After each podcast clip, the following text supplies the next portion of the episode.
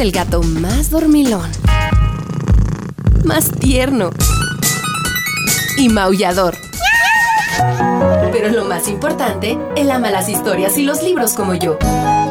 Él es mi gato y se llama Sakuchan. Escucha, escucha. Están por comenzar los cuentos de Sakuchan.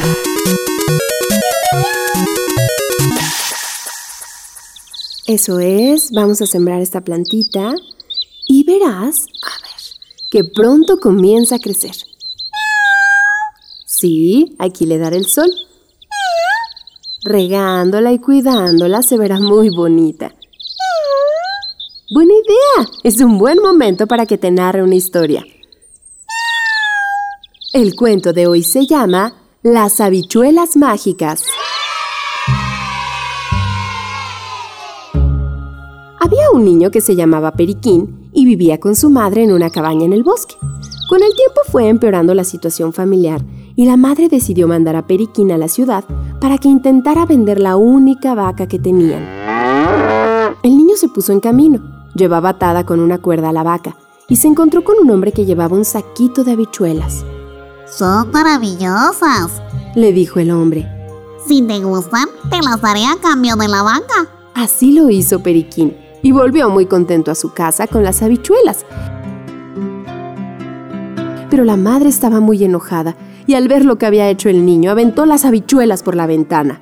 ¿Pero qué has hecho, Periquín? Ahora ya no tenemos nada de nada. Nos hemos quedado sin vacas, sin todo. No puede ser. Cuando se levantó Periquín al día siguiente, fue grande su sorpresa al ver que las habichuelas habían crecido tanto durante la noche que las ramas se perdían de vista.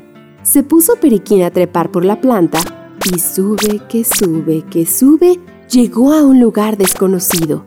Entró en un castillo y vio a un gigante que tenía una gallina que ponía huevos de oro. El niño esperó a que el gigante se durmiera y tomó la gallina y escapó con ella. Llegó a las ramas de las habichuelas y descolgándose, tocó el suelo y entró en la cabaña. La madre se puso muy contenta. ¡Ay, Periquín! ¡Qué maravilla! Y así fueron vendiendo los huevos de oro y viviendo tranquilos mucho tiempo, hasta que la gallina se murió. Y Periquín tuvo que trepar por la planta otra vez dirigiéndose al castillo del gigante.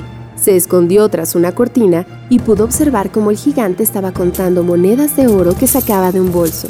En cuanto el gigante se durmió, Periquín tomó la bolsa con monedas de oro y echó a correr hacia la planta gigantesca y bajó a su casa.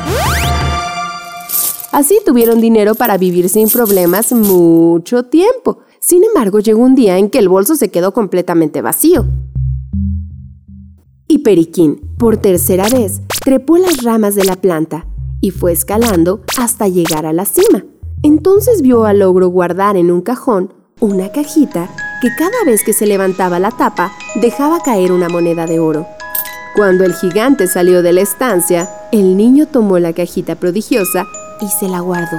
Desde su escondite, Periquín veía que el gigante se acostaba en un sofá y escuchaba una arpa que tocaba sola, sin que ninguna mano pulsara sus cuerdas. Mientras el gigante escuchaba la melodía, fue quedándose dormido poco a poco.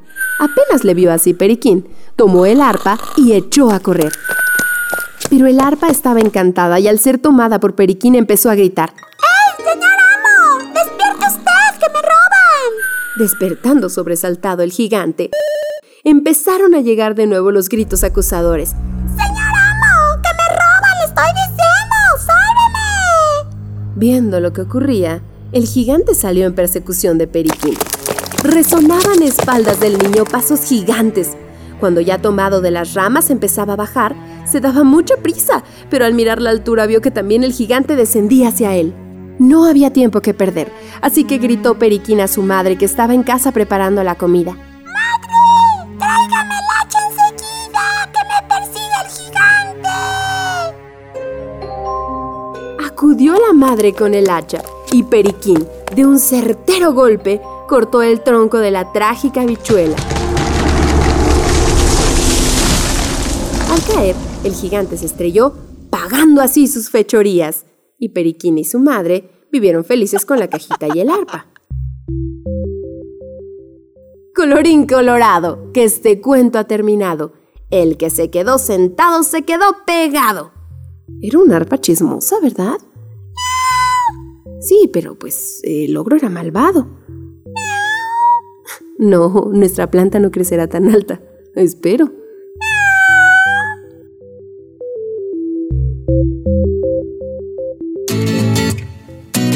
Tan tan.